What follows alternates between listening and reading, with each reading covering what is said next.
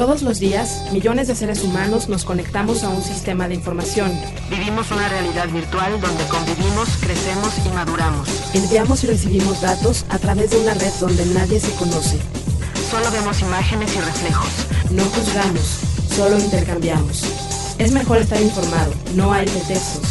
Conoce Crimen Digital, el podcast con todo lo relacionado al cómputo forense, seguridad en Internet y las últimas tendencias nacionales y mundiales de cibercrimen. Conducido por Andrés Velázquez y Mario Jubera.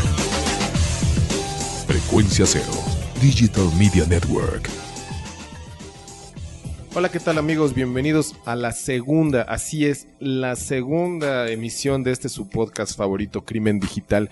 Eh, estamos muy contentos iniciando este 2010 con el pie derecho. Me acompaña Andrés, ¿cómo estamos? ¿Qué tal Mario? ¿Cómo estás? Eh, ¿Cómo Bien. pasaste las, las fiestas? Pues muy contento, la verdad, este, dentro de todo, eh, este fue en familia, estuvo muy interesante. La verdad es que siempre es una buena época para recordar y sobre todo para recapitular lo que hiciste en el año. Así es. Bien o mal, pero pues, lo que hiciste, ¿no? Claro, claro, claro, sí, ¿no? Y, y bueno, yo muy contento porque gracias a este primer podcast hemos tenido muchos, muchos comentarios y muchas eh, twitters, facebooks y demás, ¿no? Sí, no, la verdad es que estuvo increíble. Le queremos agradecer a todas las personas allá afuera que tuvieron este, la amabilidad de bajarlo este, del, desde el blog o ya directamente desde iTunes.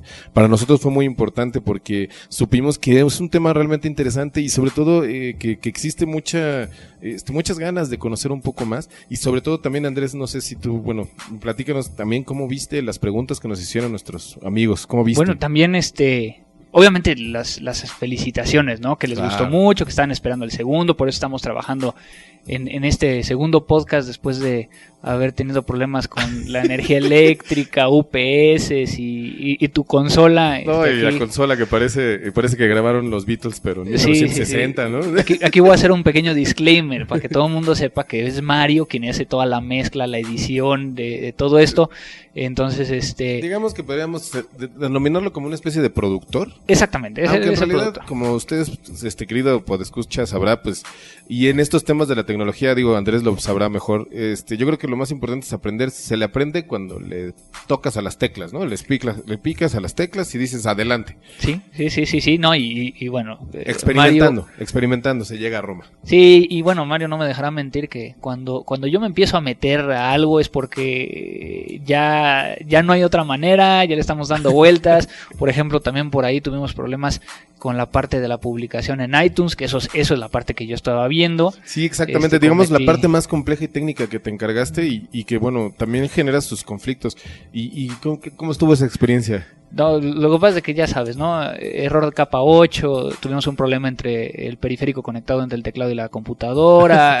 eh, no, hay muchas, silla. hay muchas formas eh, eh, de cómo, cómo llegar a decirlo. Este, pues cometí un error y le di clic a, a, un, a borrar el feed pero me lo mantuvo, me lo va a mantener 30 días. Entonces, en lo que pasa en esos 30 días, tuve que redireccionar manualmente a la página. Entonces, fue todo un show, pero finalmente ya estamos en Y iTunes. yo ¿no? creo que lo más importante es, eh, querido Radio Escucha, bueno, Podescucha, es, eh, la verdad es que este es un esfuerzo que estamos aprendiendo y como parte muy importante es que todos los días estamos, este, digamos, caminando un poco más, aprendiendo un poco más y sobre todo eh, tratando de entregarle el mejor contenido que nosotros podamos eh, brindarle con las mejores experiencias técnicas y también de alguna manera nosotros estamos experimentando a la par lo que muchas veces es el quehacer diario de las personas que seguramente nos escuchan, ¿no? Que es, Claro.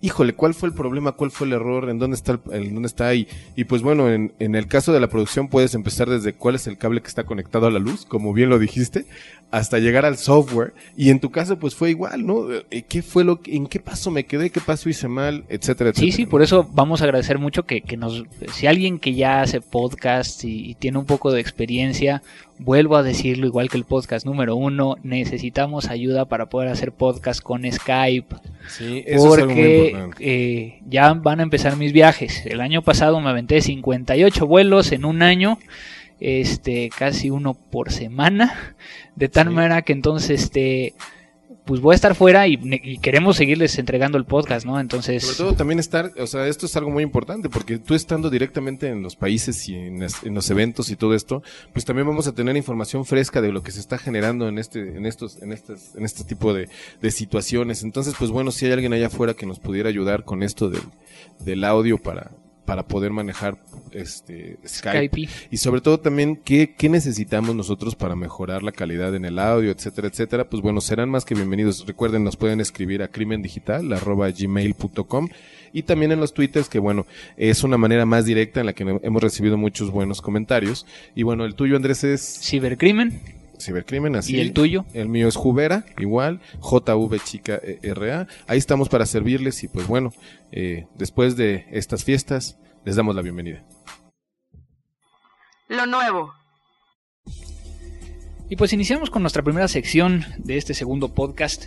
Eh, no sin antes, digo, ya agradecimos eh, sin nombres a aquellos que nos mandaron eh, sus comentarios acerca del podcast. Eh, aquí tengo abierto ahorita el, correo electrónico. muchas gracias a Francisco Javier Márquez, a Henry Fernando Montalbán y también a un cuate que firmó como Catemaco Rock. Ok. Sí, de que- hecho él también tuvimos la oportunidad ya de, de ingresar también a, a- a su canal de, de YouTube y nos presentó algunos videos muy interesantes de temas relacionados a hacker y seguridad informática. Muchas gracias también a él. por- Ah, perfecto, perfecto. Y también, bueno, a la gente que, que está tuiteando con nosotros y que, que nos ha enviado mensajes de agradecimiento. Habla de Eduardo, Marquito, Dargon Shadow, Let's Stat 174, Walkie Talkie.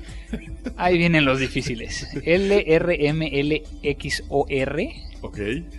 y No, pues. DXP2, Hendrik Fer, Teiwas y Shunike. No, pues un, un saludo. Muchas gracias por hacer casi impronunciables sus nicks. Sí, no, la verdad es que le agradezco, aparte les agradezco mucho en lo particular por ver a Andrés gesticulando. Ahorita en este momento fue un momento. No nada más en este momento, ya llevamos como tres veces que los trato de Sí. decir y es la primera vez que me sale ya La bien. verdad es que es, es algo que llama mucho la atención, ¿no? Las personas, cómo escribimos o tagueamos nuestros nicks en el Twitter. Sí, que, que un- yo no digo que esté mal, pero ¿cómo, cómo vas a llegar a, a una comida o algo? y ¿Cuál es, eh, ¿Cuál es tu Twitter? Ah, pues es, y le dices un nombre que no pueden ni siquiera recordar, ¿no? Yo creo que sí necesitaríamos recordar ahí, porque no le vas a tener que apuntar todo. Sí, también eso muchas veces sucede cuando hablas por teléfono, que si, si recuerdan el correo electrónico en un principio también tenía ese problema. Cuando decía, mamá, soy Paquito y hago locuras, un, dos, tres, este, por todos mis compañeros, arroba hotmail.com. Eran, eran direcciones que muchas veces no podías recordar y que sobre todo no podías dictar. Y la verdad es que, pues, no es, el, no es precisamente el tema que quisiéramos enfocarnos, pero también es importante decirles Sí, y sí, recomendarles, oigan muchachos, pues hay que ser nicks más cortos, más directos y más contundentes. Sí, porque luego también quieres eh, hacer un retweet o hacer un reply y pues como está tan grande el, el nick, no puedes, o sea, te come ya ahí 10 caracteres, 20 Sí, caracteres que- que... recuerden, la- recuerden el problema este de los 140 caracteres de Twitter, que ah, siempre ha sido un poco complicado, pero también es importante porque estamos aprendiendo a tener un poco más de capacidad de sintaxis, que a nosotros los mexicanos nos va muy bien. Oye Andrés, pues, este, bueno, les agradecemos a todos, ¿no? Primero, Claro, les agradecemos a todos y, y pues ahora sí yo creo que vamos al, al tema. al tema, claro al que sí. tema eh, de ahora sí que lo nuevo. Pues resulta ser que yo traigo dos cositas así muy rápidas. Por un lado, este decirles que ya levanté mi denuncia de mi iPod. Exactamente, eso te iba a Este- preguntar. ¿Qué pasó con esto? Pues tuve que ir al, al Ministerio Público, levanté mi denuncia. Digo, creo que es algo que como como latinoamericanos, no me voy a centrar en, en México, México. sino como latinoamericanos tenemos que hacer, ¿no? Si queremos llegar a detener, pues hay que denunciar y darle seguimiento. En este caso, eh, digo, tengo la fortuna de, de conocer ministerios públicos y conocer a los investigadores, entonces ya iniciamos la investigación, estamos esperando a que alguien conecte mi iPod a una computadora. A partir de eso, eh, iTunes lo va a poder llegar a detectar, lo cual ya podemos llegar a tener la IP desde donde está conectando, ¿no? Oye, entonces, en realidad estamos ahorita eh, platicando, bueno, estamos poniendo en práctica un poquito de lo que platicamos la semana pasada con todo esto de este, de cómo se llamaba este Gadget portal Track. de Gadget Track y todo esto.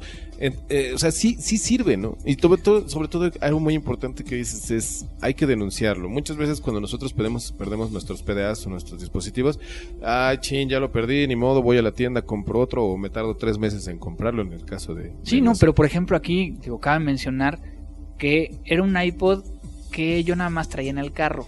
Ok. Este es uno de, los, de las cuestiones. De tal manera que pues, no traía password. Sí, ¿no? En casa del herrero, digo, ya no voy a decir nada. Ah, sí. Es Este, ese en particular no le puse password. Y es algo muy raro. Porque de hecho todo el mundo me decía, es que tú normalmente le pones passwords y no creas que son passwords así chiquitos, ¿no? O sea, son uh, passphrase. Así a es, mi las queridísimo cosas. radio escuchas, en serio yo he, ya he experimentado este tipo de cuestiones con los passwords que de repente es increíble que decirle, oye, pero es que la tuya es súper segura la primera, cuando nosotros empezamos prim- primero por 1, 2, 3, 4, 5. Así es. a, Pero-. Pero bueno, eh, con respecto entonces al, al iPod, eh, lo que hice fue regresar inmediatamente a, a donde tenía yo la máquina eh, que, que sincronizaba el iTunes y empecé a ver cuáles eran las aplicaciones que tenía instaladas. Entonces, por ejemplo, tenía con acceso automático eh, a mi correo electrónico, tenía con acceso automático a Facebook, con acceso automático a Twitter. Entonces, lo que hice fue hacer una lista inmediata Ok, ok. ahí eh, y meterme a cada uno de los lugares y cambiar los passwords. Entonces, por un lado ya me cercioré que no van a poder llegar a acceder a mis contra a mis cuentas, ¿sí? Este y pues prácticamente lo que pueden llegar a hacer es borrarlo, ¿no? Y Borrarlo y utilizarlo. Entonces, por eso de esta manera lo, lo estamos persiguiendo, ¿no? Generando esta denuncia y, demás. Ahora, por el otro lado, también ya bajé el Gadget Track para mi BlackBerry. Ay, ¿qué tal? ¿Cómo, Este- cómo está jalando? pues no, o sea, como que no le entiendo todavía. este, eh, digamos que la parte de cómo recuperas tu, teléfono está interesante porque le mandas un mensaje de texto desde cierto teléfono y puedes llegar a sobreescribir el teléfono, cosa que no he hecho. Y puedes No, llegar a no, incluso a mandar un mensaje. Eh, hice algunas pruebas, no me funcionaron al 100, pero no, o sea, creo que quiero saber cuál es el problema. Entonces, déjenme seguir haciendo pruebas. Bueno, pero tú nos avisas Este, conforme vaya. Sí, sí, sí, voy a este, seguir haciendo pruebas y yo lo que les voy a avisar aquí, lo voy a poner en mi, en mi blog, eh, que es eforenseblogspot.com. ah, sí, claro que sí. Y este, lo que sí es de que por medio de una liga que te mandan vía correo electrónico, te dice dónde está el teléfono y eso sí está funcionando. O sea, digamos que el O sea, GPS... que lo va detectando Ajá, directamente. o sea, por ejemplo, si ahorita lo, lo reviso, me dice exactamente dónde estoy, ¿no? Entonces, esa parte sí está funcionando. Eh, todavía la parte de mandar mensajes y, y recuperar y esas cosas, no he podido llegar a probarlo al 100, pero yo les aviso. Probablemente aquí es una cuestión nada más de que descubras un poquito más cómo va funcionando la aplicación. Sí, vez, y ¿no? bueno, lo acabo de instalar este hace un par de días, entonces necesito un Ah, poquito no. más de tiempo para jugar. Y más que nada por el hecho de que creo que necesitas dos, dos teléfonos, ¿no? Entonces, Ah, este, correcto. el segundo teléfono me ha dado muy, muy poco tiempo de llegar a, a utilizar. Pero bueno, nosotros les estaremos avisando de cualquier Así cosa es. que esté sucediendo sobre Así Gadget es. Track. Pero, pero bueno, eh, aquí dentro de Twitter, eh, hace un par de días, hice la pregunta de qué querían escuchar. Entonces, por ahí hubo dos en particular que me hicieron mucho sentido. Gabo Avenda nos pregunta, oye, pues qué chido estuvo tu, tu, tu podcast y demás, pero ¿qué es el cómputo forense? Sí, Y creo que hecho, obviamos esa parte, ¿no? Y sobre todo también que muchas veces, este, como parte medular, ¿no? De lo que podría haber sido nuestra primera transmisión, este sí, pues. ¿Nos lo brincamos? Se nos, se nos fue, pero, pero para eso estamos aquí, para, para explicarles y para que Andrés nos explique qué es el cómputo forense.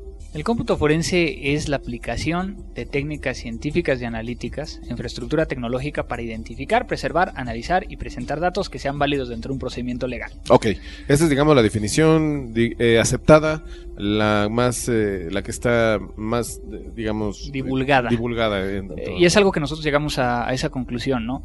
Pero bueno, la palabra cómputo forense, me voy a centrar más en la palabra forense. Cuando, Ok. cuando tú escuchas forense, ¿qué es lo que se te ocurre? No, eh, pues bueno, me imagino esta cuestión de los muertos y de la, ya sabes, de estar buscando pruebas en una escena del crimen. Me, me imagino esa cuestión porque, bueno, creo que es como lo, Lo que hemos visto en la que hemos visto en la televisión, ¿no? Claro. Y, pero por ejemplo, ¿sabes de dónde viene la palabra fo- forense? No, no, no. ¿De dónde se te ocurre? No, la verdad es que no. Ah, no. A ver, mejor dejo que, que tú me platiques. Pues mira, supuestamente todo esto viene desde épocas muy antiguas, donde un grupo de médicos eh, de- querían llegar a saber cuáles eran las causas de muerte de una persona. ok. Entonces, eh, hacían en un foro, coloca- se colocaban todos los, los médicos, y entonces uno de ellos iba abriendo el cuerpo, iba extrayendo las partes del cuerpo y, y las iban mostrando, ¿no? Aquí tengo el hígado. Y el hígado este, huele de esta manera y está de este color. ¿Alguien ha visto una enfermedad que haga...? e-? Y entonces digo, te estoy hablando de Atenas o más para atrás. ¿no? Claro, de los griegos y de todas estas personas que ponían estos anfiteatros en donde especialistas decían, bueno, yo me imagino que es esto, ¿no? Exactamente. Y entonces poder llegar a determinar cuáles fueron las causas de la muerte. Que eso es lo importante. Que eso es lo importante. Determinar, ¿no? Determinar, ¿sí? ¿Por qué sucedió Exacto. un hecho? Entonces, por ejemplo, eh, hay muchas ciencias forenses y desde ahí de que se toma el hecho de poder llegar a probar, ¿no? Ante, ante, un, ante la ley, eh, digo, eso ya es un poquito más para acá, pero lo que sucedió. Entonces, eh, cuando, cuando escuchamos cómputo forense, eh, tenemos que hablar de poder llegar a determinar qué fue lo que sucedió en un medio tecnológico. Lamentablemente, digo, está vinculada la palabra cómputo forense, o sea. ¿qué es lo que piensas? Pues que es una computadora. Exactamente. Sin embargo, no nada más se determina por ese tipo de. No puede llegar a ser cualquier dispositivo que tenga una memoria. Eso es lo importante. O sea, aquí no estamos hablando de que tal vez estamos únicamente hablando de que sea por la computadora, sino todos los dispositivos que tengan una memoria. O sea, Exactamente, un que- teléfono. Teléfono, smartphone, computadora, Xbox. Que por ejemplo, por ahí me preguntaban en el Twitter el otro día acerca de, de Xbox, ¿no? Este, sí ha habido casos donde se hacen cómputo forense de Xbox. Este, yo particularmente estuve analizando un Xbox 360 hace un tiempo. Eh, A ver, a ver, ver, ¿cómo, cómo estuvo eso? Sí, que ahí, este, eh, en el caso yo lo ocupé para poder llegar a ser, o sea, para aprender, ¿no? Ajá. Pero se han dado casos donde, por ejemplo, pedófilos contactan vía eh, los, el Xbox Live a otros niños utilizando la cámara y sacan provecho de ellos. Entonces, muchas veces ahí tienes los vínculos de, bueno, quiénes son los amigos, las comunicaciones, los mensajes de texto. O sea, puedes llegar a encontrar mucha información dentro del mismo Xbox. Sí, o sea que también las consolas de juegos ahora son elementos para comunicarnos y que también son, bueno, como, como dispositivos de memoria, pues también deben de estar. este, Exactamente, pues ya Xbox ya trae Facebook y Twitter, Sí, sí. ¿no? Entonces, este, Y bueno, PlayStation. pues, PlayStation también digo, el puedes Wii. llegar a utilizar este incluso para navegar y digo Exactamente. hay diferentes cuestiones, ¿no? Pero entonces, bueno, cualquier dispositivo que tenga una memoria. ¿Por qué? Porque a final de cuentas, si yo borro información de una computa de un disco duro, Ajá. sigue estando ahí. Eh. Sí. Entonces puedo llegar a utilizar esa información como parte de la evidencia y de la prueba, ¿no? Entonces, hoy nos vamos a centrar en la parte de identificación. digamos que es el primer estrato de una serie de pasos. Son cuatro pasos. ¿Cuáles son los pasos? Que es identificar, que me, o sea, cuál va a ser mi prueba ¿Qué es mi prueba? y cómo me la voy a tener que llevar. Ajá. preservarla para poder llegar a mantener algo que es conocido como una cadena de custodia. Es decir, así como lo vemos en las, en las películas, este, cuando encuentran un arma de fuego, la agarran sí, con que guantes, se ponen guantes y que una contenedores bolsa. especiales y Entonces, todo esto. Todo eso es para mantener la integridad de la prueba. Entonces, De acuerdo. eso es la parte de, de preservación. Después la parte de análisis, Ok. que análisis es específicamente el poder llegar a determinar toda la información que podemos llegar a encontrar ahí para finalmente hacer el reporte o, o poder llegar a rendir un, un dictamen. ¿no? Un dictamen. Entonces esos son los cuatro pasos. Ok. Nos vamos a centrar en identificación. Eh, Cuando hablamos de identificación es cómo me voy a llevar las cosas. Sí, que pr- probablemente pudiera sonar muy, muy básico, ¿no? Desde una perspectiva de nosotros, pues llegamos, agarramos la computadora, seguramente ahí está toda la información, pero digo, podemos cometer muchos errores al momento de hacerlo, ¿no? O por ejemplo, ¿qué pasaría si el ataque es a tu computadora? Se está ejecutando en este momento y tu computadora está encendida. Exactamente. Por ejemplo, eso es algo muy interesante. O sea, ¿cómo... Aquí, por ejemplo, ¿cuál es el primer cable que desconecto? Digo, probablemente sería el de la red, probablemente sería el de la luz. Aquí hay un tema muy interesante que es de que cualquier cosa que hagas puede llegar a generar un daño. Eh, ok, me queda claro entonces que hay que tener ciertos, eh, digamos, lineamientos, ¿no? Porque si tú llegas así de que eh, yo soy muy macho y desconecto un cable, puedo generar o puedo no preservar adecuadamente la... Pues te puedo llegar a comentar algunos casos que me Ajá, tocado a ver, a ver, un Por par. un lado, eh, unas computadoras, eh, digo, yo no estaba directamente ahí, pero unas computadoras eh, que supuestamente eran de narcotraficantes. Mm. Cuando las desconectaron de corriente, traen una bomba. Que cuando se sensaba que no había corriente en la fuente de poder, explotaba. Explotaba. Entonces, desde, ese- desde esa cuestión hasta el hecho de que, por ejemplo, si tenemos un ataque en tu computadora y desconecto el cable de red, yo estoy desconectando cualquier vínculo con el atacante. Imagínate que ese atacante te dejó un software cuando hizo la intrusión de que si pierde el contacto con la red empieza a sobreescribir tu disco duro. Aparte me lo imagino, o sea, mm, lo que antes en algún momento nos sonaba así muy disparatado, creo que día con día lo estamos viendo cada vez más presente, ¿no? Sí, o sea, ya O sea, estamos que- viendo, ya estamos viendo un, un tipo como de terrorismo, ¿no? O sea. Eh, ahora, por ejemplo, la otra opción sería desconectar el cable de red, ¿no? Sí, o sea, como tal, ¿no? Voy a apagar la Ahí lo que puede llegar a suceder es de que lo que está en la memoria, la memoria de la computadora, pues lo pierdes. Claro. Entonces, y también todos los procesos que se están ejecutando. Entonces, eh, únicamente me quedo con la memoria virtual, este, no tengo procesos, no tengo conexiones, o sea, pierdo cierta información. Entonces, cuando un equipo está encendido, prácticamente va a haber un daño. Ok. Y tengo yo que poder llegar a discernir cuál es la acción que va a generar menos daño. Por ejemplo, eso es en base a una serie de pasos que tú determinas al momento de hacer esta cadena. Exactamente. Bueno, o sea, que- por ejemplo, si yo ya sé que el, el- el ataque no está siendo ejecutado, o sea, ya no está el hacker adentro, ya no hay ninguna conexión, ya revisé hasta cierto punto, o creo que el tipo de ataque no está censando si tiene red o no, pues tomo una decisión y, y desconecto el cable de red, ¿no? Este, hay diferentes cosas. También va a depender entre un Windows, un Linux, un Mac, un, o sea, hay muchas vertientes que podría llegar a, a- o muchas variables que podrían llegar a cambiar. Sobre todo también en el sentido, queremos platicar de todos nuestros escuchas que existe un cierto conocimiento que tú debes de tener previo para poder tomar una, una prueba, ¿no? O sea, sí, no, tienes necesitas- que tener mucho conocimiento. Exacto, y eso porque- es una herramienta, digamos, del cómputo forense que también nos ayuda a, a hacer bien nuestro trabajo, ¿no? Claro, claro, porque hay tantas variables en ese momento. Ahora, manejémoslo, vayamos, por ejemplo, a los teléfonos celulares. Un teléfono celular tiene conexión todo el tiempo. Sí, Entonces, ¿cómo aíslas la señal?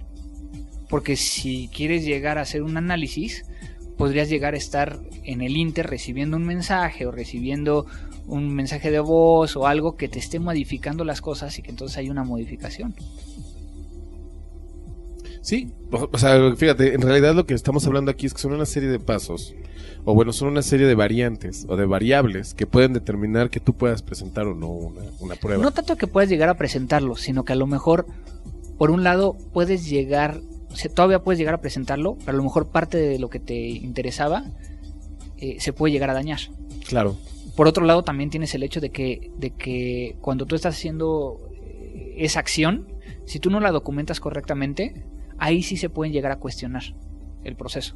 entonces el cómputo forense, digamos que aparte tiene que tomar muy en consideración una serie de pasos y cuestiones analíticas y sobre todo de, digamos, de conocimiento científico, de proceso científico. Ahora, también, digo, para, para concluir esta parte, Ajá. no nada más eh, el cómputo forense es para presentarlo ante, an- ante una autoridad. Eso es lo que te iba a preguntar. ¿Qué otras utiliza, qué otros, bueno, otras herramientas Se puede llegar a utilizar ah, para una cuestión interna dentro de una organización. Es decir, yo, director general, quiero saber si hay un fraude.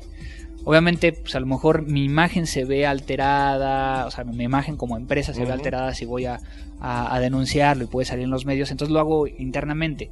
Pero algo que, que yo creo que es muy importante durante todo esto es, eh, y y como conclusiones de esta parte de, de- del primer paso, la identificación. No es tan fácil como se ve, Ok, o sea, sí necesitamos tener conocimientos para poder llegar a realizar la mejor recopilación de información. No es algo que podamos llegar a hacer así de, ah, ya llegué, conecto al USB y copio los datos. O sea, tampoco va por ahí. O sea, Sí, no es tan simple, ¿no? No es tan Como simple. todos lo podríamos llegar a ver así. No, mira, es que yo quiero presentar una prueba, voy y pongo mi USB y digo, esto es lo que tenía Ahí te- él en ahí la te va. ahorita se me acaba de ocurrir algo eh, eh, para ejemplificarlo correctamente. Que tiene que ver Ajá. particularmente con muchos abogados o empresas cuando quieren iniciar un procedimiento legal para poder llegar a hacer una investigación, por ejemplo, de una amenaza. Ajá, que esas son, son bastante comunes, ¿no? o de un incumplimiento de contrato donde todo se negoció vía, vía correo electrónico, imprimen los correos y los presentan. Eso ya no es una prueba digital. Ok. ¿Y ¿Sabes Sí, ¿no? por qué? Sí, no, pues digo, ya, ya este, pertenece a otro tipo de medio, que es un, el es un papel, ¿no? documento. Es un documento. ¿no? Entonces tiene que, que ser presentado en medio original, ¿no? Entonces, hay muchas cosas que se pueden llegar a hacer de que, ah, este, voy entonces a sacar un respaldo. Pero pues un respaldo hasta qué punto puedo llegar a probar que viene del original. Entonces, hay muchas cosas que si no sabemos cómo identificar correctamente, podemos tener un problema. Entonces, eh, llegando al punto, punto final. Ok. Por un lado, hay que saber cómo hacerlo y si se requiere de conocimientos. Hay tantas variables que podrían llegar a, a dañar esa prueba digital. Por el otro lado, también hay tanta tecnología hoy en día allá afuera que no sabes si te estás enfrentando a un disco duro normal, a uno que tiene encripción, a uno, eh, a lo mejor, por el, el otro día me, me enseñaron una fotografía eh, donde me lo manda un amigo Ajá, eh, gringo y me dice, a ver, encuentra el medio digital en esta foto. Y era un llavero. Entonces decías, bueno, no yo ya empecé así como que, ¿y dónde quedó? Resulta ser que una de las llaves no es una llave, es un disco duro de USB que lo está haciendo ahorita LASI. Por ahí si entran a la página de LASI pueden llegar a Sí, encontrar. y también que, bueno, ahorita los dispositivos USB ya no son los que eran antes de 128K, ¿no? Que ya ahorita son de, Estamos hablando de gigas, ¿no? de 10 gigas. Entonces es importante para todas las personas que, que realmente quieren comprender un poquito más allá del cómputo forense, que, que también analicen que eh, las herramientas tecnológicas que están allá afuera o que pueden ser producto de todo esto, eh, todos los días cambian, todos los días se modifican. Entonces hay que estar innovando, hay que estar algún paso adelante. Sí, no, Y también, por ejemplo, el tema de, de- y, y con esto, para redondear un poquito la idea. ¿cuántos tipos de interfaces hay? O sea, tenemos diferentes tipos de interfaces para los diferentes discos duros, tan simple como para el disco duro, ¿no? Ahorita se me ocurre SATA, IDE, eh, SCSI, eh, eSATA, eh, tenemos también el SIF, eh, los SCSI hay de 38 pines, 60 pines. O sea, empezamos a hablar de que, de que también esa parte de cómo me voy a llevar las cosas para poder llegar a protegerlas, que tenga yo los elementos necesarios para poder llegar a, a- a apagar la computadora, aislar un teléfono, o sea, la parte de de, de identificación no es algo que pueda llegar a ser de mando al mensajero a hacerlo Exactamente. o, O sea, mando a alguien a hacerlo. todo tiene que ver eh, como una investigación, ¿no? O sea, una investigación no se lleva a cabo dejando cabos sueltos, o bueno, esto lo voy a hacer ahorita sí para que dentro de dos o tres días se, se mejore. O sea, si no, llevas eh, un es- proceso... si no lo haces bien ahí, tu cadena de custodia puede llegar a ser comprometida. Exactamente. Y en el Es- caso específico, puede ser un error tan pequeño como esto que decías de los mails impresos, o cuando decías esto de las unidades, de los no identificar un eh, qué tipo de, de disco, qué tipo de información, en qué, en qué lugar está. Incluso en qué, en qué puerto estaba conectado. Todo eso puede variar. Claro, si tú no documentaste que estaba en el puerto este serial A, Ajá. este, pues no puedes llegar a saber qué estaba corriendo en ese puerto. Sí, pues A lo mejor era una aplicación que estaba vinculada a... O sea, aquí podríamos llegar a estar platicando de muchas cosas, ¿no? Yo creo que lo más importante es de que este primer paso es el, el que inicia una cadena de custodia. La cadena de custodia es el manejo de toda la evidencia durante su fase de recolección, preservación, análisis y presentación para que realmente tenga validez. Entonces, Perfecto. Eso me queda es, es- súper es claro y yo está muy lo más, interesante. más ¿no? importante de. Esperemos que también a ustedes esté resultando interesante esto. De todas maneras, vamos a platicar de los tres siguientes pasos del cómputo forense. Y pues bueno, estamos esperándolos para que nos hagan sus comentarios y todo al, al, al correo electrónico. Ya saben, crimendigital.gmail.com. La verdad es que me parece muy interesante porque es algo que solo vemos en las películas y en las series gabachas, ¿no? Así es, pero si no lo haces bien desde un inicio, pues no tienes Eso problema. es muy importante. Hay que hacerlo bien desde el principio. Así es, así es. Pues Pues, vamos con a esto las- terminamos y vamos a la siguiente sección. Vamos a la siguiente sección. Te compartimos lo que escuchamos.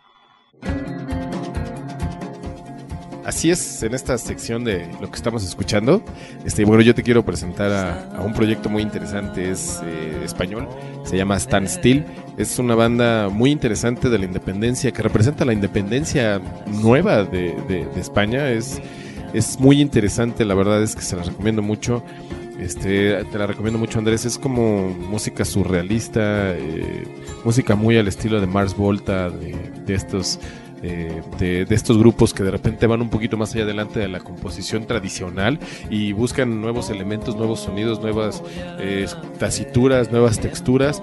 Es una banda que nos visitó hace aproximadamente un hace aproximadamente cuatro meses a la Ciudad de México. Eh, hicieron una serie de presentaciones que a todo el mundo lo dejó así, este, incluso la, la, la crítica especializada dijo, órale, esto sí está como- es algo muy nuevo, ¿no? Es Me parece muy bien. Digo, yo no, no los conocía. Ajá, es la primera vez que los estoy escuchando. Y pues, ¿por qué no los dejamos escuchar un poquito más? Así es, es Stand Still, la canción se llama Aire. Y pues para todos ustedes, escúchenla.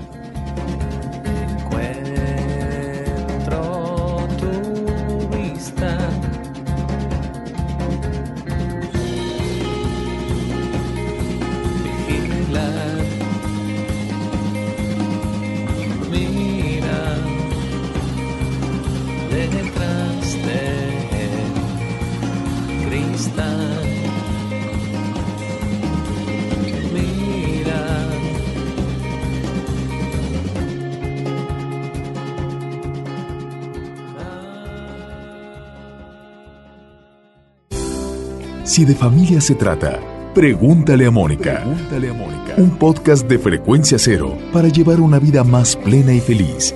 www.frecuenciacero.com.mx Los temas del momento no siempre son cosa seria. Radio Raza, un podcast de frecuencia cero. Porque el humor es algo serio. www.frecuenciacero.com.mx Lo nuevo.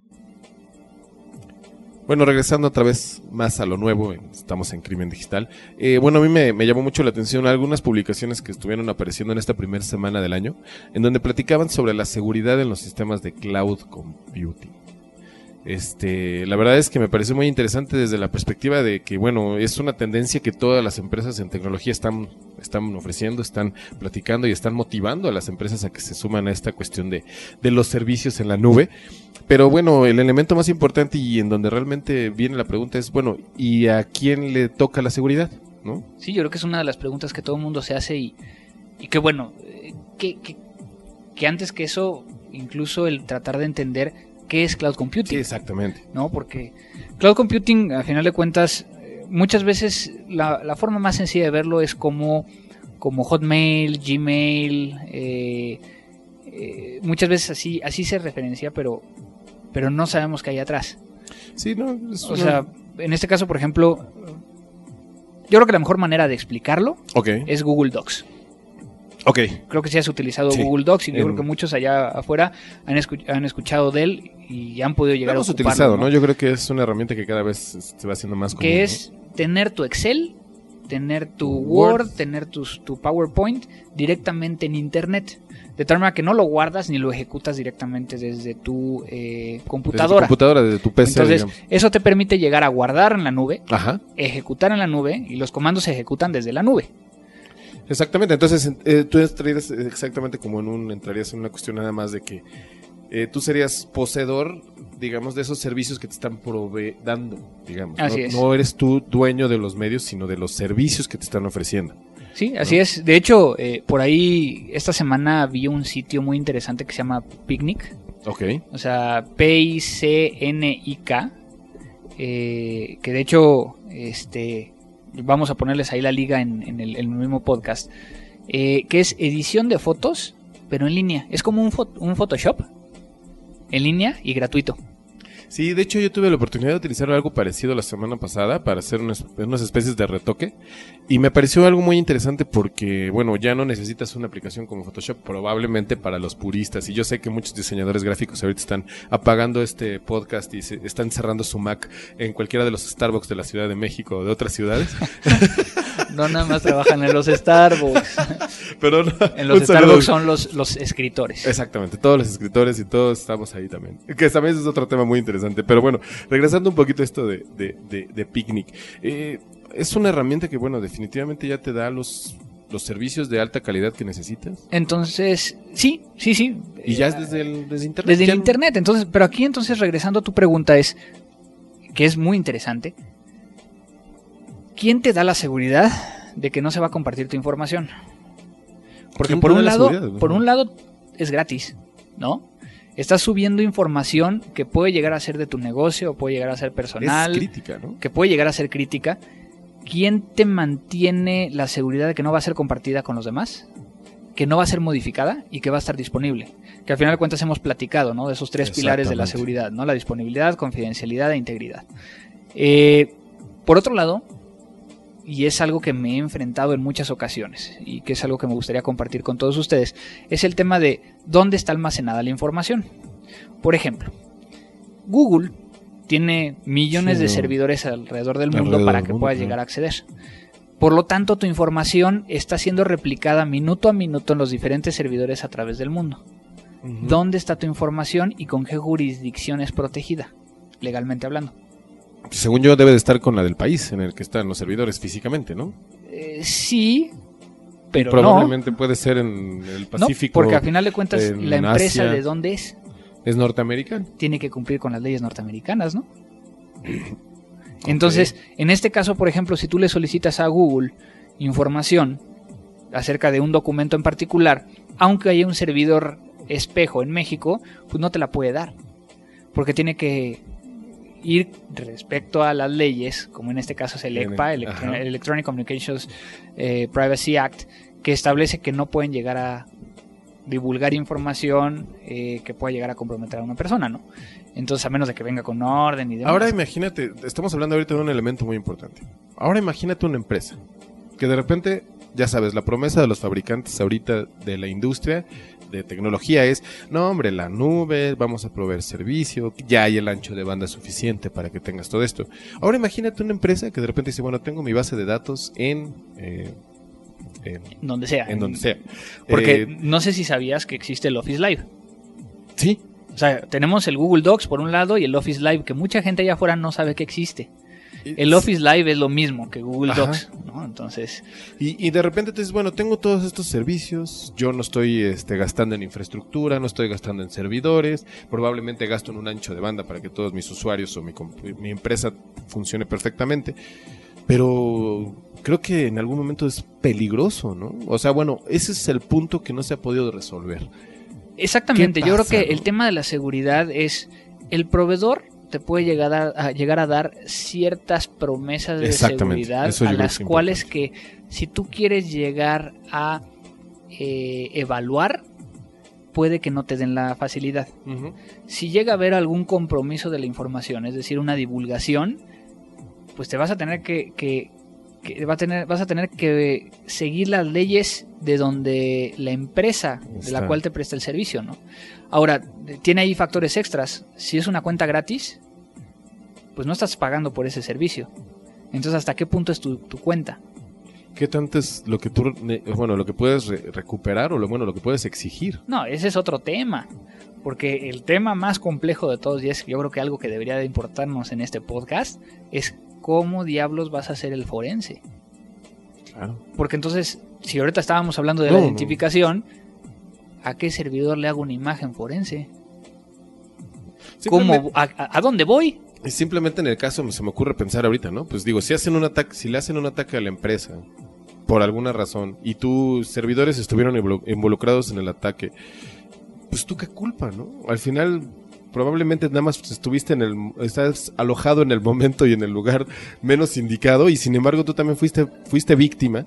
Y ahora el chiste es decir, bueno, si estamos compartiendo todos en estos espacios que digamos son eh, no existen o son virtuales o toda esta cuestión a, lo que sería realmente un tema que podríamos analizar con expertos, tal vez sería algo que podríamos platicar es si el cloud si el cloud computing te da la facilidad y la, y la certeza de que tu información está totalmente segura. ¿Cuál es tu perspectiva? Yo digo yo que creo no. que, yo creo que, va a depender de muchos factores. Porque si yo ya estoy pagando por un servicio, hay una manera más sencilla de poder llegar a eh, probar que están haciendo un incumplimiento y que me están generando un daño.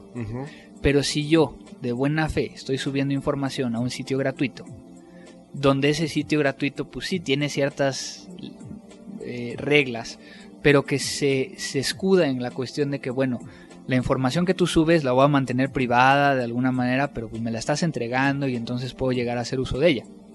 Así es como dicen los acuerdos. Sí, claro. Entonces- son las letras pequeñas que nunca leemos en este tipo de cuestiones. ¿no? Entonces es, es- es muy complicado. Ahora, eh, también con el tema de la cuestión forense, nosotros hemos podido llegar a hacer investigaciones en la nube. Ok. Eh, obviamente se requiere de autorización por parte de el propietario de la información que te dé el acceso utilizando su contraseña eh, y su usuario, el poder llegar a notariar la información que se encuentra ahí arriba, sacar un, un respaldo o una imagen, pero en vivo, grabada, o sea, eh, son, son varios pasos que tienen que ser muy bien realizados y muy bien estructurados para que tengan validez. Y a partir de ello poder llegar a presentarlos. Sobre todo que más bien, este, toda esta cuestión de, de lo que estamos hablando ahorita es, eh, son de lo- eh, hacer una cuestión de, de estar pensando siempre en lo malo, ¿no? O sea, tenemos que ser personas que estemos totalmente y conscientemente como estamos, como somos de estas áreas de, de sistemas, tenemos que estar pensando en cualquier contingencia que pueda llegar a suceder, suceda o no. Claro. Pero sin embargo tenemos que tener, tenemos que tener un procedimiento. Y yo creo que desde mi perspectiva, Andrés, no sé tú qué opines, pero creo que la, todavía la, todavía la, la, la, nube no, no nos da esta certeza de que en algún momento si llegamos a perder nuestra base de datos con nuestras, no sé, tal vez con nuestra facturación en los últimos cinco años, eh, probablemente te digan, tienes la certeza de que el proveedor te va a decir, no, aquí está, aquí está, pero sin embargo no tienes los elementos tú para asegurarlo como si fueran propia tu infraestructura, ¿no? Claro. O sea, te da mucho más certeza el hecho de que tú lo tengas en tu infraestructura. Y, y muchas veces no pensamos en ello, pero por ejemplo, hay tantos sistemas allá afuera. Digo que ahorita lo, lo hicimos en algo un poquito más terrenal. Exactamente. Pero por ejemplo, eh, existe el Salesforce, este, todo lo que son las herramientas Salesforce. de CRM, ¿no? Sí. Toda la información de tus clientes. Eh, hay también herramientas que te permiten llegar a hacer seguimiento de contactos. Eh, asignar leads. ¿no? asignar Que- leads, que o sea, un- y es a través de ventas, eh, o sea, estamos hablando de, de muchas cosas que la infraestructura puede que no esté controlada por nosotros o por la empresa donde laboramos. Exactamente. Ahora ahí entra, entra de por medio la cuestión de los respaldos, por un lado, pero Claro. también por el otro lado, el, el, el que veamos, y, y por eso es de que y creo que siempre he hecho un poquito de hincapié en esto. Nunca nos enseñaron a revisar contratos. Exacto. Eso es un elemento muy importante. O sea, nada más los abogados son los únicos que revisan un contrato. Pero Y yo tú- creo que Tú lo lees y ni siquiera, o sea, yo, yo he escuchado muchas veces, no, es que mejor tengo a mi departamento legal para que lo haga. O en, el- en el caso extremo es, yo no entiendo de estas cosas, mejor lo firmo y después investigo. ¿no? Claro, ¿no? y yo creo que eso es- son de las cosas que no, no podemos llegar a hacer, ¿no? No. Eh, el, el tema el tema da para muchas cosas. O sea, es. desde el hecho de, de cómo funciona, cómo se replica, qué ley aplica, eh, cómo solicito información, eh, cómo respaldo, cuánto tiempo pueden llegar a tener mi información. eh, algo tan sencillo ¿Cómo como lo que ponía en mi blog, ¿no? ¿Qué pasa si tú eres un cliente de una de estas herramientas en la nube y tú estás haciendo algo ilegal? ¿Hasta qué punto también es una responsabilidad del proveedor? Porque ellos no lo detuvieron o porque definitivamente no sabían cómo... Eh, existe también otro elemento muy importante que tal vez podría ser este, digo, para darle un poquito más de ya cerrar esto, es eh, las promesas que muchas veces las empresas de tecnología nos están ofreciendo. Ya hemos visto que, por ejemplo, en el caso del e-business, en el caso de, de todas estas cuestiones que muchas veces las proponen como las últimas tendencias, a veces hay muchos elementos que no están tomando en cuenta. Y uno de ellos, en este caso del cloud computing, es claro, es eh, lo que estamos platicando ahorita de la seguridad. Estamos leyendo ahorita que 70% de las empresas y de los directores de sistemas dijeron no vamos a subir nada ahorita a la, a la, a la nube. Pero sin embargo, por el otro lado, estamos viendo estos servicios como Google, que también ya, la, ya lo ofrecen y que todos utilizamos, ¿no? No, y vamos a empezar a ver de que, o sea, yo veo en un futuro muy cercano y esto, esto lo venimos platicando desde hace muchos Exacto, años. exacto, exacto. Y empezaron para ver cómo la gente eh, está reaccionando eh, con ello, ¿no? La realidad es de que, digo, ahorita estamos viendo un Google Wave que, que, pues, aun- aunque no es algo así tan, eh, tan como un programa. Digamos que fue una ola para todos, pero que al final todos dijimos, ah, Sí, o sea, yo realmente lo utilizo contigo y nada más. Sí, este, y es para poder llegar a, a hacer nuestro plan del, del podcast de, de cada mes. Que sin embargo también sería un tema muy interesante para platicar, ¿no? Cómo lo estamos utilizando nosotros para que se vuelva una herramienta también de productividad, que eso es al final lo que estaríamos buscando de todas las herramientas, no nada más, Exactamente. Y no bueno, nada más andar buscando cositas en las farm, en las este, en las farms o en estas Exactamente. o sea, no no nada más estar abriendo galletitas en Facebook, sino que también nos sirvan, que nos sirvan para nuestra chamba, porque de alguna manera lo más importante es que esas herramientas pueden ayudarnos a tra- al trabajo, ¿no? sí, no, en este caso, bueno, utilizamos el Google Wave porque dijimos, pues a ver cómo funciona, ¿no? Exacto. O sea, si hubiéramos visto por algo más cómodo, pues nos hubiéramos ido a un mail, ¿no? A un simple mail. Eh, pero bueno, eh, entonces, eh, yo creo que, que, que lo que es lo que va a venir. Exactamente. ¿Qué, qué podemos esperar de toda esta oleada? a final de cuentas van a venir ya de que te van a vender una terminal tonta, ¿no? O sea, Sin no va a tener, duro, o sea, no va a tener no, nada. no. Entonces simplemente te vas a conectar a donde vas a tener todo tu entorno, tu sistema operativo, el cual alguien más ya está administrando, alguien más ya está asegurando, alguien más tiene todo y tú puedes llegar a utilizarlo. Se oye padre, se oye futurista y se oye cercano. No es algo que a mí me gustaría ver. Es como yo a todos mis amigos de aquí de Crimen Digital, sobre todo a los más clavados, les, invito a que dejen todas sus computadoras, sus workstations y ahora traigan una netbook, ¿no? Bueno, aquí ya hay diferentes cuestiones, ¿no? Por O sea, ejemplo, yo en el netbook bueno, no, no puedo llegar a alcanzar a ver todo lo que quiero ver. No puedes. O sea, Y sin embargo, eh, la oferta ahorita de las empresas en tecnología es este tipo. Hay que ser más móviles, hay que ser más rápidos, hay que tener toda la información disponible todo el tiempo. Pero no estamos hablando de algo que es muy importante, que es esa información está allá afuera, esa información está disponible. Y, la verdad con es lo que fácil. acabas de decir, ¿no? O sea, ya lo traes portal, portable. El otro día, y simplemente para terminar esta, esta sección, eh, alguien me, me presumió un reloj, que es teléfono celular y que también navega. Un reloj. Yo Si me te- acuerdo del que tenía calculadora. Pues imagínate, o sea, imagínate, O sea, ya el nivel, ¿no? o sea, imagínate, por un lado, eh, estamos viendo cómo están haciendo más pequeña la El gadget está increíble. está- sí, está padre. Pero ¿qué pasa si te roban ese reloj? O tan simple. ¿Sabes qué? Ya me dio flojera, lo voy a vender. ¿Y la información que está ahí?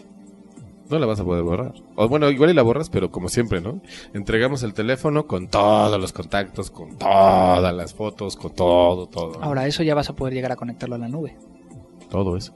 Entonces, digo, hay, hay muchas cosas que hablar en esto. Hay que pensar mucho y sobre todo to- todos ustedes, eh, es muy importante, pues escuchas que también piensen un poquito más en, en- en las tendencias, ya saben, estamos aquí para cualquier pregunta, pero sobre todo también hablar un poquito de que no siempre lo que dicen las tendencias de las empresas en tecnología puede ser lo más recomendable, ¿no? ¿Estás de acuerdo? Exactamente. Así es. Perfecto. Pues muy bien, pues vamos a los que sigue. Te compartimos lo que escuchamos.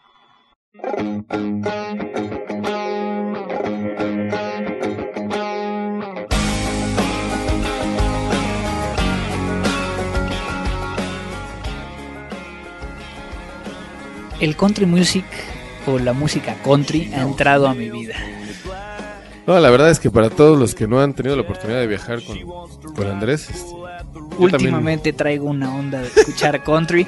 Obviamente digo del nuevo country. Claro. O sea, eh, también- hay viene muchas diferencias. ¿no? Hay muchas diferencias entre la, cómo era antes el country y cómo es ahora. Sí, mucho más clásico. Eh, bueno, yo creo que, que todos los, los diferentes eh, formas de música han tenido lo clásico y cómo se ha ido desarrollando, ¿no? Así es. En este caso estamos escuchando una canción que fue una de las primeras canciones que yo escuché cuando, cuando empecé a cambiar a, esta, a este tipo de música. Digo, para todos aquellos que nos están escuchando, yo estudié música. Este, Sí, exactamente. Por ahí alguna vez lo platiqué que, que fue mi... eh, fue algo frustrado, algo que no pude llegar a hacer. Este, lo sigo haciendo cuando puedo, pero bueno. Entonces, eh, dentro de los ritmos que más me gustan o dentro de las diferentes eh, opciones que hay allá afuera, pues, voy mucho hacia el jazz y ahorita me, me agarró mucho el country. Entonces estamos escuchando a, a Dierks Bentley, que es un norteamericano eh, que inició en la cuna del country, en. Nashville. Nashville, Tennessee, para que todos los que no exactamente. sepan, es el mero, el mero, mero mole. Y entonces, bueno, en, en- en 2003 firma con, con Capitol Records y eh, ese mismo año saca su, su álbum debut, ¿no? Eh, lo que estamos escuchando es Feel That Fire, que esto fue de, de su disco y de hecho así se llama su, su cuarto álbum, eh, que fue sacado en, en febrero del 2009. Entonces, Suena bien, ¿eh? Suena- es suena- algo que, que es una, una parte de que quiero compartir con ustedes. Me pone de buenas el country, no sé por qué, pero me pone de buenas, además de la música brasileña y de la cumbia colombiana. O, ya saben, yo Hay les voy a estar cositas. pl- platicando de lo que me estoy encontrando cuando estoy viajando. Entonces los dejo entonces con James Bentley y esto es Feel That Fire. No se preocupen, no es un placer culpable. Es totalmente válido.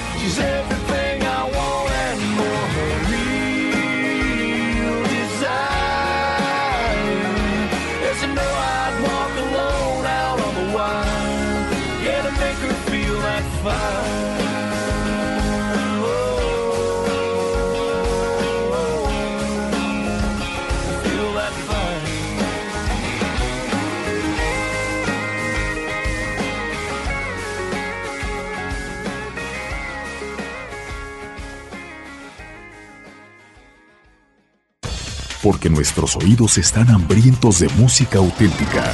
Rebelión, un podcast de frecuencia cero contra la música de plástico. www.frecuenciacero.com.mx Ahora Diseñar y hospedar su página web será cosa de niños. En tan solo cinco pasos, hágalo usted mismo sin ser un experto en Internet. Ingrese a suempresa.com y active ahora mismo su plan. Suempresa.com, líder de web hosting en México. Recomendación de sitios y herramientas en Internet. Pues ya estamos, digamos, entrando a la recta final, estamos acelerando en la última, digamos, en la última parte. Aquí les vamos a recomendar lo último que hemos estado viendo, navegando, eh, jugando, disfrutando, etcétera, etcétera. ¿Tú qué nos traes, Andrés? Bueno, yo les traigo un, un sitio eh, que tiene que ver con, con el grupo de SANS, ¿no? SANS eh, es un instituto en Estados Unidos eh, que da certificaciones y certifica a las personas eh, en ciertas áreas dentro de la cuestión de la seguridad de la información, ¿no? Órale. Una de las certificaciones más reconocidas de ellos y que, y que yo tengo y que los invito a que estudien para ella es el, el, el HIAC Certified Forensic Analyst. Es la cuestión forense, donde te explican de una manera muy interesante, aunque no con las mejores herramientas ni lo más actual, eh, pero te sirve mucho para tener las bases, porque todo también te lo explican desde un ambiente en Linux.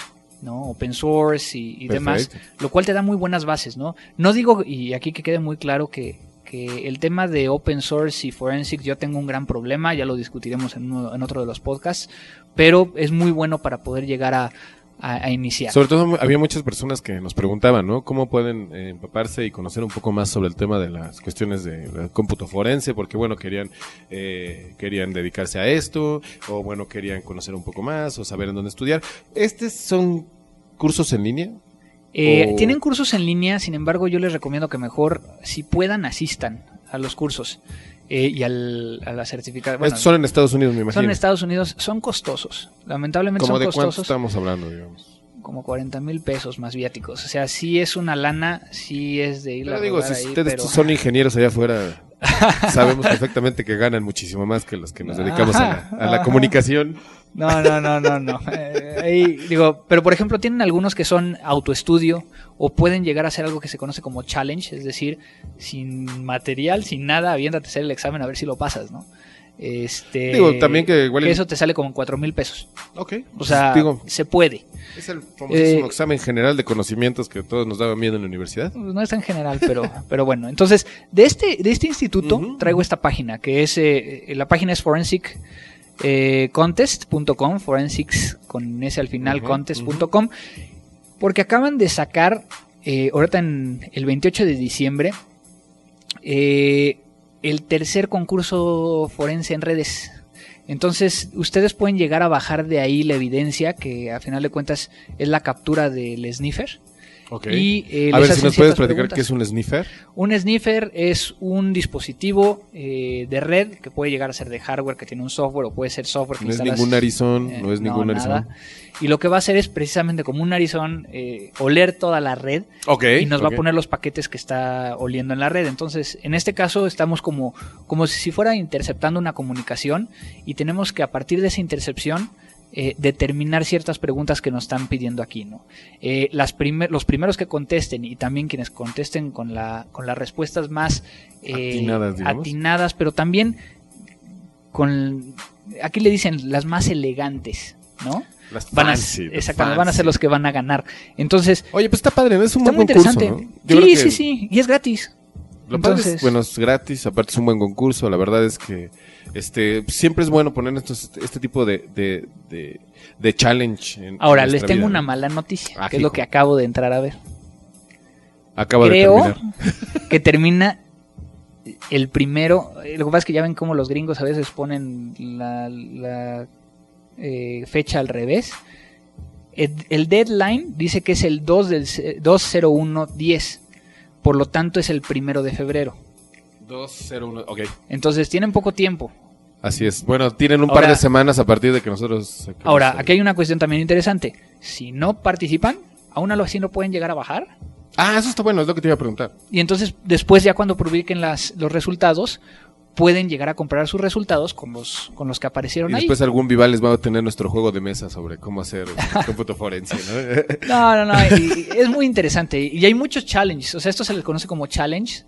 Eh, pueden llegar a gustar Forensic Challenge en, en internet y hay mucha gente que luego pone este tipo de cuestiones para que entonces sea una forma más de para aprender. También es como una manera también de tal vez de involucrarte con algunas personas que comparten tu, tu misma afición por esto del cómputo forense. No sé es. si también existe. Puedes conectarte con otras personas a través de este tipo de cuestiones y pues bueno, qué mejor que a través de, de una herramienta, eh, qué mejor que a través de, de hacerlo a la práctica, Sí. en la práctica. Yo- y esto es lo más importante, ¿no? Yo aprendí este, metiéndome a los bits y bytes. O sea, Digo, como este podcast ha sido el... Exactamente, o sea, si no te metes y, y- y tratas de hacerlo y aunque te equivoques y vuelvas a tratar, o sea, ese e- es la mejor forma de aprender, ¿no? Entonces, eh, vamos a dejar la liga ahí del, Exacto, la del- dejaremos del ahí en el sitio podcast. para que entonces puedan llegar a, a bajarlo. Eh, Si van a entrar al concurso, apúrenle. Tomen la decisión rápido. Ya saben, no necesitan tampoco... Entonces, señor productor, usted tiene entonces un nuevo reto de que tengamos que sacar este podcast lo antes posible para que tengan más tiempo. Claro que sí. Es más, ustedes ya lo está oyendo, ya está listo. Las noches en vela pasadas son cuestiones del que no vamos a platicar más. Así es, así es. Entonces, esa es mi recomendación de, de este podcast. padre, la verdad es que- Lo revisen y digo, hay, hay dos concursos anteriores, entonces también pueden llegar a hacerlos. Ah, Entonces pueden llegar a, ahí. La, la otra noticia es de que les traigo un plus.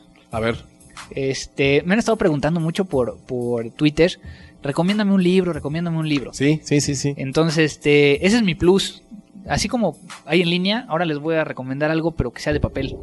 Eh, ese papel, eh, o este libro de papel, a la antigüita, como, a la como antigüita diría- como el que leíamos o que leemos. este es, es mi Biblia. O sea, yo les puedo decir que este libro y el Código Penal mexicano es con el que cargo casi para todos lados. El código da Vinci, ¿no? No, no, no, no, el Código Penal mexicano. este, eh, cuando hacemos investigaciones. De hecho, eh, es, es una lectura que a pesar de ser técnica es, es una necesidad. De acuerdo. Se llama File System Forensic Analysis y es de un buen amigo llamado Brian Carrier.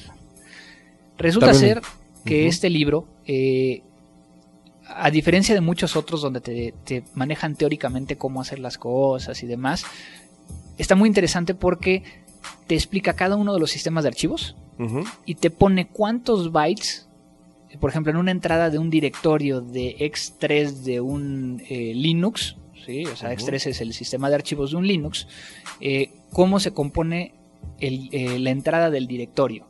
De tal manera que si quieres buscar en hexadecimal, puedes llegar a buscarlo. No tienen idea de la cara que me está haciendo Mario en estos momentos. No estoy entendiendo absolutamente nada, mis queridísimos podescuchas. Este, me quedé así de, ok, sí, claro, suena interesante.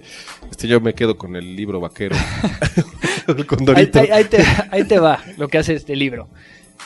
Te desmenuza Ajá, qué es lo que tienes que buscar en hexadecimal, es decir, el nivel más bajo, ajá, en un disco duro para reconstruir un sistema. ok. Me queda un poco más claro. Entonces- Definitivamente creo que es la parte medular de cualquier investigación, ¿no? Eh, Cómo empezar y tiene- cómo tiene empezar una- desde lo más pequeño hasta lo más grande, ¿no? tiene una, una- un, una- un gran impacto muchas veces cuando nosotros tratamos de recuperar información, eh, cuando han formateado un, un disco y que perdemos ciertas cosas, o el simple hecho de, de interpretar lo que está dentro de un disco, ¿no? Entonces, eh, ese es un need to have, o sea, yo creo que sí me estoy yendo a un libro muy avanzado, pero que si le entiendes este libro, ya pasaste. ya estás mucho más adelantado en que lo demás es simplemente procedural. Entonces, eh, te explica de una ¿Cómo manera se, ¿Cómo se llama el libro de nuevo? se llama File System Forensic Analysis eh, de Brian Carrier. Lo pueden llegar a comprar en Amazon. Por ahí yo lo alcancé a ver en algunas librerías, tanto en, en Colombia como aquí en México. Perfecto. Está en Eh, inglés. Está en inglés. Sí, está en inglés. Muy pocas cosas hay en español y Sí. las que hay. Tengo ciertos comentarios que después ya platicaré. Este, de hecho, les, vam- les vamos a poner el, el, este, la información del, del libro también y su ICBN para que puedan llegar a, a- a tenerlo, ¿no? Eh, la, la primera edición es de, de marzo del 2005 y es, es un librito de 600 hojas. Rápido, rápido. Como los que nos leemos cada, cada mes. Exactamente, pero bueno, eso Está es bueno, lo que ¿eh? yo les traía. Muy bien, muchas gracias. Entonces, Mario, ¿tú qué nos traes? Pues mira, yo la verdad es que de- va- bueno, ahora sí que nos vamos a bajar de la nube, pero digamos de esta del amplio conocimiento. Yo estoy utilizando desde hace un par de semanas una herramienta que me ha, que me ha resultado muy muy práctica y muy interesante. Seguramente este ustedes querido podescucha ya la conocen, se llama S- Speed Test speed.net. Es un lugar en donde simplemente detecta cuál es la velocidad que estás haciendo para transmitir la información, los datos que subes, la velocidad en la que suben y en la que bajan los datos. Eh, es muy, muy importante que ustedes, eh, como usuarios de ciertos proveedores de, de Internet, este, verifiquen que les estén entregando lo que realmente les están prometiendo. Yo he estado teniendo la oportunidad de ver conexiones que dicen que son, o sea, a un, a un mega, ¿no? Y la realidad es que están corriendo en la mitad e incluso hasta en menos. Entonces, con esta sencilla herramienta, simplemente es cuestión de darle un clic.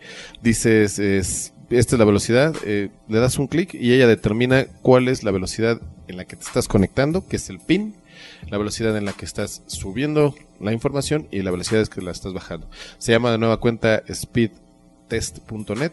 Este Andrés, la verdad es que es muy básica, pero digo, la verdad es que este con estas en estas cuestiones de, de las de las velocidades es bueno saber a cuánto estás realmente corriendo, ¿no? Así es, así es. De hecho, yo acabo ahorita que quiero hacer la prueba. Este, hay muchos de estos, ¿no? Sí, sí, sí, les- Aquí lo importante y, y desde un punto de vista eh, técnico, eh, lo importante es de que hagas la prueba a un proveedor local.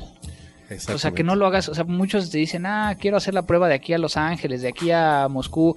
Eh, ahí ya no vale la pena. O sea, tienes que verlo eh, algo que sea un poquito más real, ¿no? Entonces, este. Hay también uno de Telmex, eh, este es otro. hay ciertos proveedores. Digo, este, este en particular en México, quien lo maneja es Usacell. Exactamente. Entonces, este, y luego también tiene, que eso sí me pareció interesante, tiene una aplicación para su iPhone. Exactamente. Eso es lo que te iba a comentar. Entonces, Tienen aplicaciones para iPhones para ver, verificar esto. Y también, bueno, las personas que tienen blogs o páginas como MySpace, puedes generar el HTML de, la, de la velocidad y llevarlo a tu sitio. Este, lo copias, lo pegas en, en el código de la página. Y bueno, también puedes este, invitar a todas las personas que te visitan a que hagan la prueba adecuada para ver qué tanto está jalando su, su red. Y pues bueno, siempre les recomendamos esto porque este la realidad es que a veces tenemos como muy no muy en claro qué es el servicio que nos están ofreciendo nuestros proveedores y sobre todo también es una manera muy clara de poder nosotros de alguna manera testificar y decirles, mira, me estás dando una velocidad más baja o bueno, más en este caso alta, no creo que nos quejemos, ¿verdad? Pero en el caso de baja probablemente sí le podríamos decir, oye, pues ayúdame tal vez hacer alguna cuestión de conexión, pero ayúdame, ¿no? Exacto, exacto. No, pues, excelente sitio Pues y no se deje. buena recomendación Como diría nuestro amigo Garral aquí, no se deje.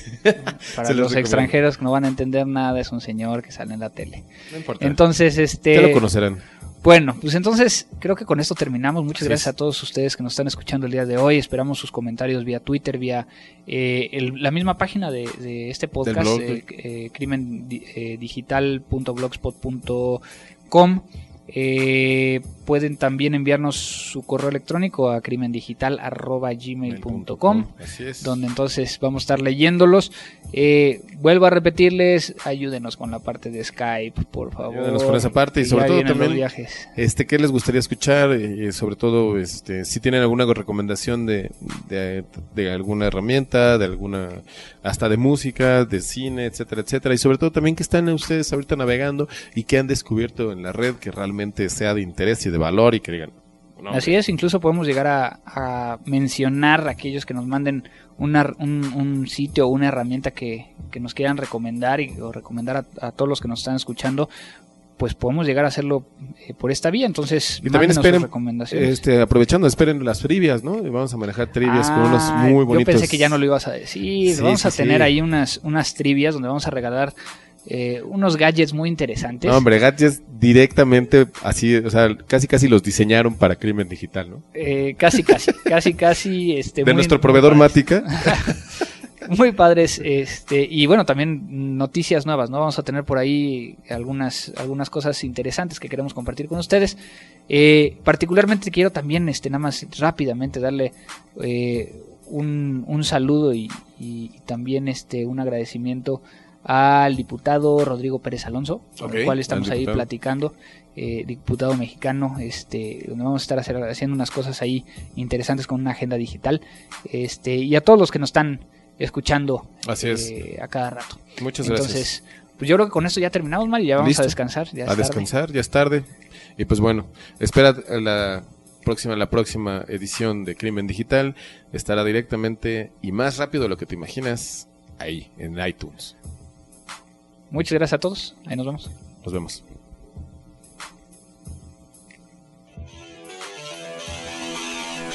Esto fue Crimen Digital. Frecuencia Cero, Digital Media Network, www.frecuenciacero.com.mx. nuevas, ¿no? Vamos a tener por ahí algunas, algunas cosas interesantes que queremos compartir con ustedes. Eh, particularmente quiero también, este, nada más rápidamente darle eh, un, un saludo y, y también este, un agradecimiento al diputado Rodrigo Pérez Alonso, con el cual estamos ahí platicando, eh, diputado mexicano, este, donde vamos a estar hacer- haciendo unas cosas ahí interesantes con una agenda digital, este, y a todos los que nos están escuchando Así es. eh, a cada rato. Muchas gracias. Entonces, pues yo creo que con esto ya terminamos, Mario, ya vamos Listo. a descansar. Ya a tarde. descansar, ya es tarde.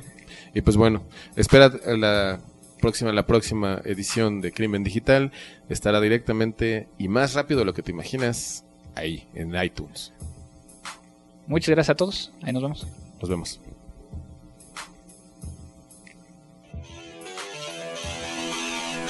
Esto fue Crimen Digital. Frecuencia Cero, Digital Media Network, www.frecuenciacero.com.mx.